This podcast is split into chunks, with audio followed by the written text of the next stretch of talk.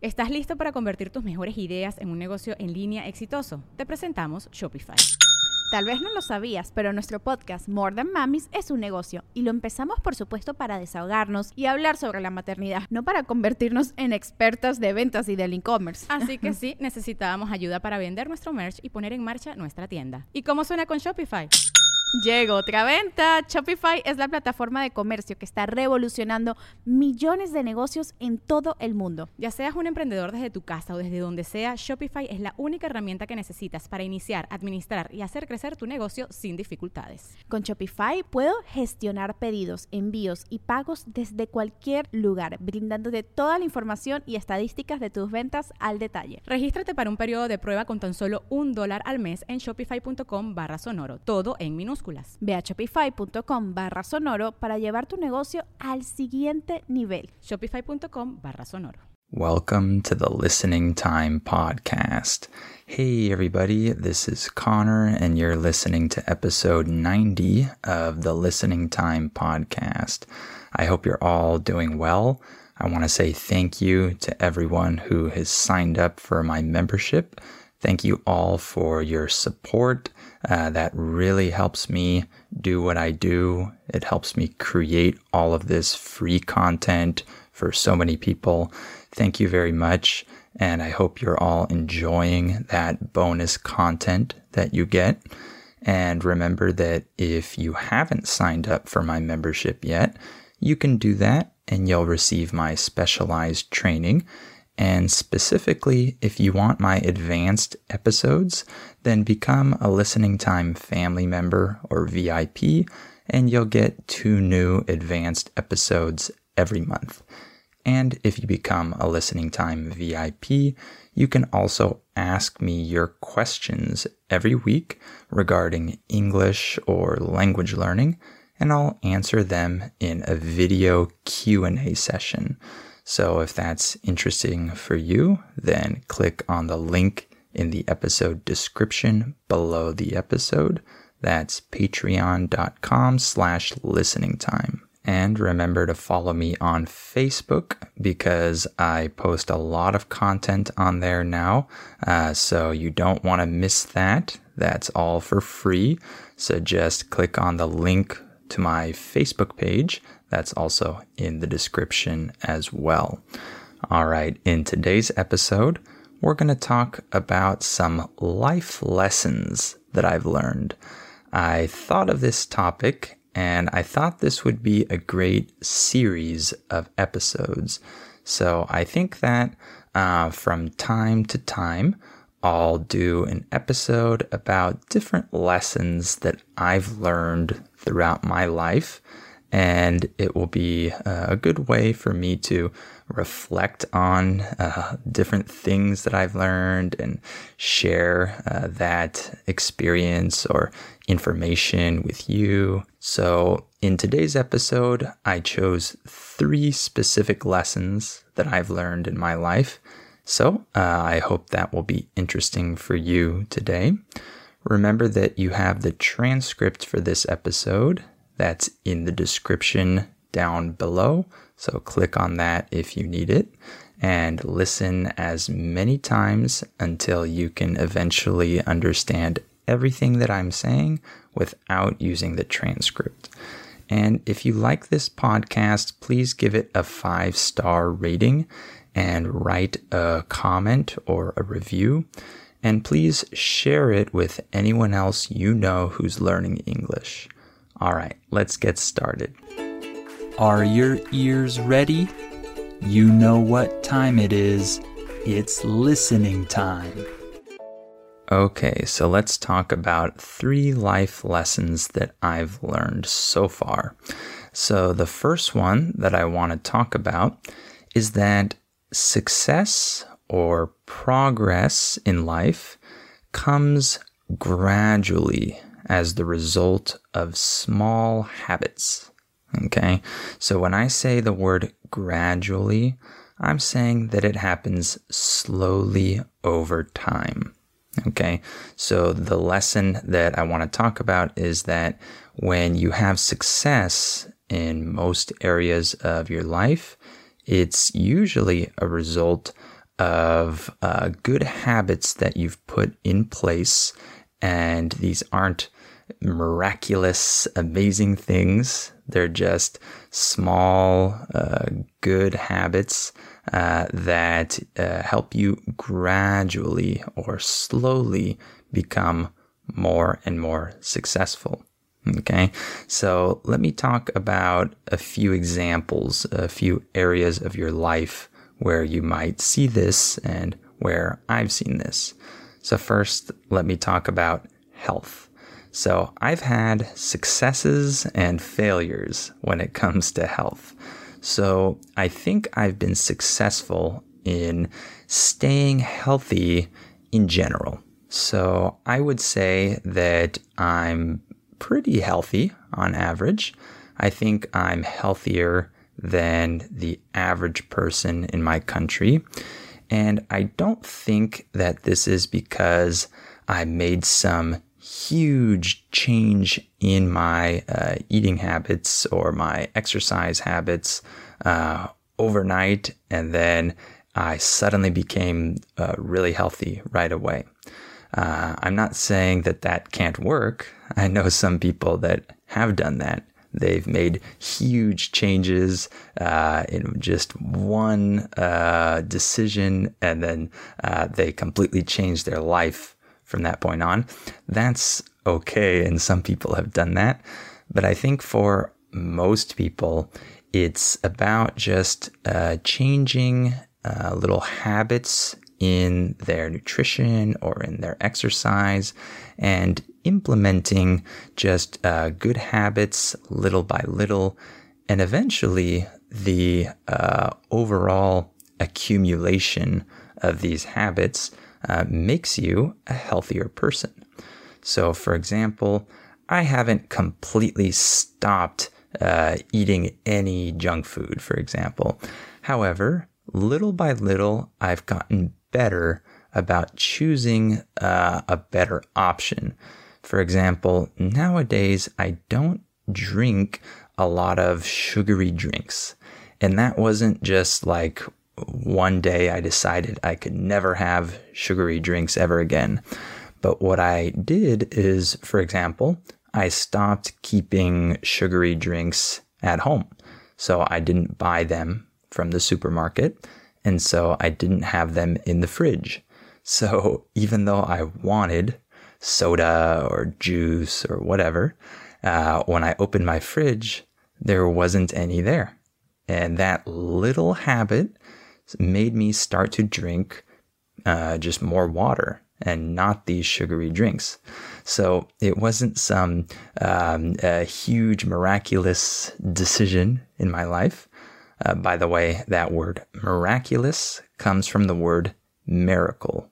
So a miracle is some uh, supernatural event, right? So it wasn't anything like that. I just implemented the small habit of not buying uh, soda or juice when I went to the store. And that uh, little by little made me a healthier person. So things like that have helped me be more successful in my health, but I've also had failures. The opposite has also happened, where just a small habit of, for example, um, allowing myself to uh, buy a snack every time I went to the corner store uh, because oftentimes in Mexico, we would go to these little convenience stores, we call them, uh, to buy water or something like that. And if I was inside, uh, I would often see uh, some type of snack and say, okay, I'll buy that. And uh, because of that little habit, I realized I was eating much more junk food than I was before. So it happens and it occurs both ways. So it could be something that can help you succeed or fail in your health. Uh, and in my academic career, uh, I have had a lot of success. I was a good student uh, throughout my whole educational career, not because I'm a genius or anything, far from that. Uh, but because I had really uh, good small habits that I would put in place, um, maybe the most uh, important one, I think, is uh, that when a teacher would assign us an essay to write, and it was a 10 page essay, for example, and we had two weeks to write that essay, let's say. Uh, so I had 14 days to write 10 pages. So I would divide the number 10 by the number 14, and then I would see how many pages I needed to write every day. Right. So it would be like, you know, something 0.7 or whatever. And then that's the amount of pages I would write every day from the first day until the day before the assignment was due. In English, when we say that something is due, this means that you have to deliver it on that day. It is due then. So, because of that little habit, I always finished my essays on time and I never had to uh, do everything on the last day, for example. So, that was an example of a little habit that made me successful in my academic career. And one more example uh, in my career in general. Uh, I create a lot of content for English learners, as you probably know. And now I'm able to uh, actually uh, support myself financially uh, by doing this. Uh, not a hundred percent, but I'm able to um, slowly uh, start um, decreasing the hours that I have to spend teaching one-on-one classes. So now I'm teaching much less than I was before uh, because I've been able to um, uh, become more successful in my content creation, and that's helped me uh, support myself financially. And that didn't happen because of one um, overnight success. And in English, when I use that word overnight, what I'm saying is that it happens in one instant. It's overnight. So I haven't had overnight success. Uh, what I started with was a simple YouTube channel back in 2017 where I posted really low quality videos uh, teaching English. And I just decided to post videos there. I posted videos every week almost.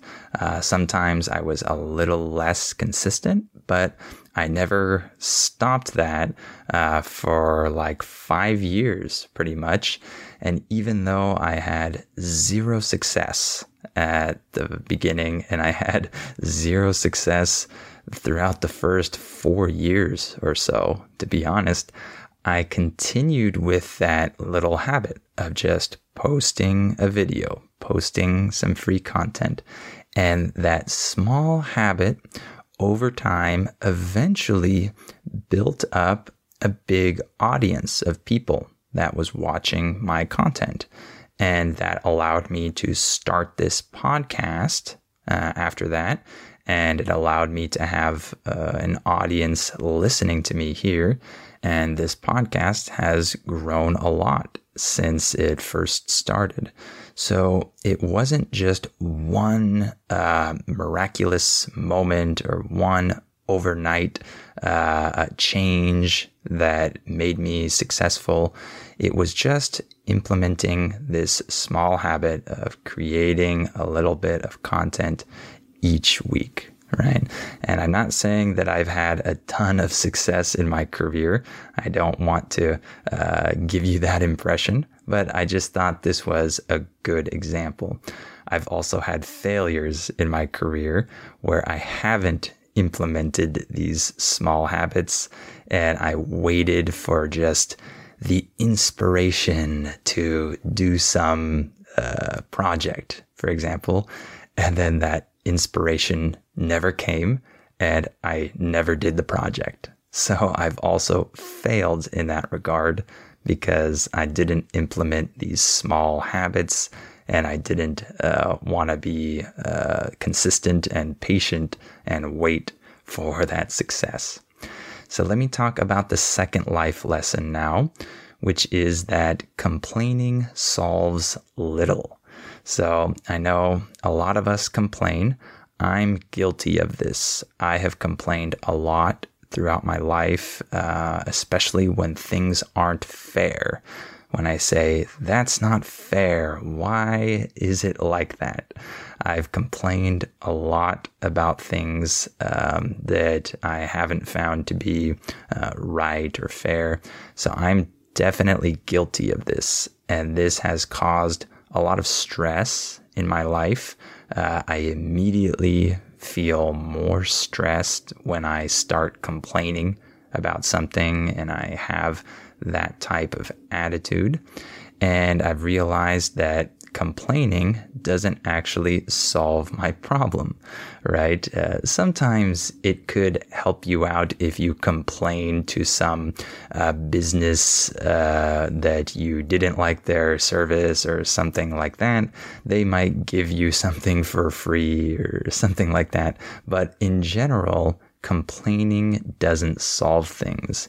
And so, what does solve things is actually doing things. So instead of complaining about a certain problem, uh, it's better to actually act and do something, be proactive, and you can actually uh, make some progress and solve problems like that. Right? So there have been times in my career where I complained about not having success. Because as I already mentioned, it took me a long time before I had any type of success. A long time, years, right? I created a lot of free content, uh, and it was uh, a little bit hard for me at times, and I complained at times, um, but that didn't help me at all. Uh, it actually made me produce less content during certain periods of time, and that made it worse for me. So, what helped me was to actually uh, think of new ways to do things or to think of new projects or to think of new types of content that people might like. And that's how this podcast got started right? Uh, I decided that this was a good way to reach more people. And I decided to do this instead of just complain about not having success with YouTube or whatever. And then uh, eventually, I actually started having more success with this podcast. And that's because I stopped complaining and I started just doing things to try to solve the problem. So uh, that has helped me in my life for sure. And one lesson that I'm still trying to uh, incorporate into my life is that I need to accept things uh, that aren't in my control and that aren't perfect right? Because things are not always going to be perfect. That's uh, a hard thing for a lot of us, but it's life, right? Life isn't perfect. Life isn't fair a lot of the time. And we just have to use the hand we're dealt and uh, act and do something. In English, when we say that you use the hand that you're dealt, we're just saying that you uh, use whatever tools, whatever resources, whatever situation that you've been given. Okay. All right. And the third life lesson I want to talk about is that budgeting is important. In English, when we use the word budget, this could be a noun or a verb um, that we use when talking about planning uh, how much money you're going to spend. This could be a monthly thing, uh, a monthly budget, a weekly budget, a yearly budget.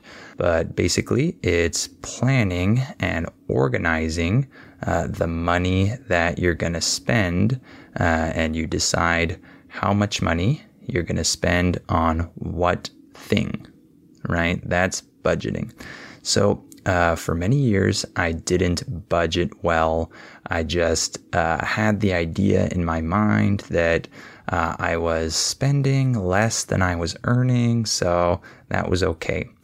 And that was a big mistake, I can see now. Uh, now that I've started budgeting, I can see how important it is. Um, simply put, if you don't budget, you can't really manage your financial situation well because you don't know how much money you're spending and you don't realize um, how much money you're spending on different things. Uh, it's really a mystery uh, until you look back at the last month and you look at all the money you've spent and then you suddenly realize, whoa, I spent a lot of money last month. It usually comes as a surprise. And for many people, they think that they are spending a good amount of money, but they realize that they are having trouble saving money and they don't know why that is. And that's usually because they're not budgeting. They don't actually have a plan uh, of how much money they're going to spend and on what they're going to spend that money. So, uh, since I've started doing that, it has really changed my financial situation. So, uh, one thing that happens is that it lets you know if you're actually spending too much. Because sometimes you don't know this. You don't know if you're spending too much or not. But when you budget, you can see that very clearly and you can say, oh, I'm spending too much, right? I shouldn't buy this, right? And on the other hand, it also allows you to not feel guilty for spending because sometimes I have the habit of not wanting to buy something because I think that I shouldn't spend money on that. However, if I create a budget and I actually uh, organize my spending and allow myself to spend a certain amount of money on different things, then when I spend money on something and that's part of my budget and I haven't gone over my limit, then I don't need to feel guilty, right? I already have money allocated towards that thing. In English, when we say that you allocate money or time towards something, this just means that you dedicate it towards that specific thing. So, because I've allocated some money towards a certain thing, I can spend on that thing and I don't need to feel guilty because I know that that's part of my plan. And that's really helped me as well because a lot of times I feel guilty for spending money on certain things and it's not fun, right? And budgeting also allows you to save up for future things that you want to buy because you allocate a certain amount of your income towards uh, your savings. And it allows you to just save money in general. Like I mentioned, a lot of people have trouble saving money in general. But if they actually plan this and they say, this percentage of my income needs to be saved, then it becomes much easier to save. So, budgeting has a ton of benefits. It allows you to really take control of your financial situation. And so that's why I've included it here uh, in this episode about life lessons. All right, why don't we stop there for today? I hope this episode was interesting for you, and I hope it was good practice for your listening.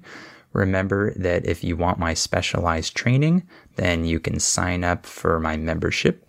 And in particular, if you want my advanced episodes, then become a listening time family member or VIP. And if you become a VIP, you can ask me your questions regarding English or language learning, and I'll answer them every week in a video Q&A session. So the link to sign up is in the episode description below this episode. And remember to follow me on Facebook as well. The link is down in the description. And of course, the link to the transcript is there as well. And if you like this podcast, please give it a five star rating and write a review and share it with anyone else you know who's learning English. All right, thank you for listening to this episode, and I'll talk to you on the next episode of Listening Time. Before we continue, let me tell you about our sponsor, Rosetta Stone. As you all know, learning a language is challenging. Well, Rosetta Stone is a great tool that can help you with this challenge so you can improve your English or learn any of the other 25 languages that it offers. Rosetta Stone has helped millions of people learn foreign languages over the last 30 years. The idea behind Rosetta Stone is to provide you with a more natural and intuitive language learning method compared to other types of courses. Instead of focusing on tests, drills, or boring memorization, Rosetta Stone helps you develop your language skills naturally using interesting stories, dialogues, and visuals. In this way, you'll learn the language a little more like a child learns their first language, not just by memorizing things, but through engaging exposure to the language. Rosetta Stone is also convenient to use because of the flexibility of its lessons. They're full of helpful content, but they're also pretty short, and you can do them whenever you have the time. This will help you work them into your schedule more easily. And one other cool feature that Rosetta Stone has is its speech recognition tool called TruAccent. It can detect the differences between your pronunciation and a native speaker's pronunciation, so it can give you feedback on how you're pronouncing words and help you improve. As you can see, Rosetta Stone is a language learning tool with a ton of value. Don't put off learning that language. There's no better time than right now to get started. For a very limited time, Listening Time listeners can get Rosetta Stone's lifetime membership for 50% off. That's 50% off unlimited access to 25 language courses for the rest of your life. Redeem your 50% off at rosettastone.com slash listening time today. ¿Quieres regalar más que flores este Día de las Madres? The Home Depot te da una idea. Pasa más tiempo con mamá plantando flores coloridas, con macetas y tierra de primera calidad para realzar su jardín. Así sentirá que es su día todos los días. Llévate tierra para macetas Bigoro por solo $8.97 y crece plantas fuertes y saludables dentro y fuera de casa. Recoge en tienda y sigue cultivando más momentos con mamá en The Home Depot. Haces más, logras más. Más detalles en homedepot.com diagonal delivery. With Lucky Land slots, you can get lucky just about anywhere. Dearly beloved, we are gathered here today to. Has anyone seen the bride and groom? Sorry, sorry, we're here. We were getting lucky in the limo and we lost track of time. No, Lucky Land Casino, with cash prizes that add up quicker than a guest registry. In that case, I pronounce you lucky. Play for free at LuckyLandSlots.com. Daily bonuses are waiting. No purchase necessary. Void where prohibited by law. 18 plus. Terms and conditions apply. See website for details.